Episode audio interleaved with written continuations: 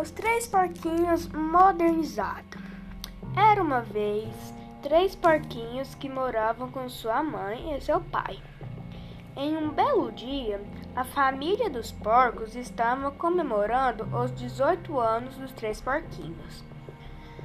Quando eles fizeram 18 anos, foram construir suas próprias casas. Cada um fez um material diferente. O mais novo fez de palha o do meio fez de madeira e o mais velho de tijolos.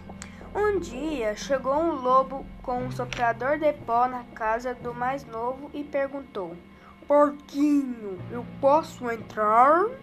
E o porquinho respondeu: Não, lobo.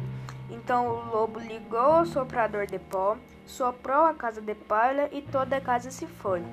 E o porquinho foi para a casa do irmão do meio. Quando chegou lá, apareceu outro lobo com um machado e perguntou para os porquinhos: Porquinhos, eu posso entrar? E os porquinhos responderam: Não, lobo. Então o lobo pegou o machado e cortou toda a casa. Os porquinhos foram para a casa do mais velho.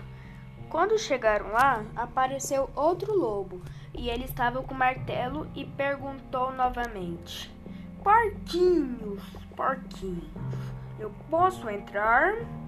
E os porquinhos responderam: Claro que não, lobo.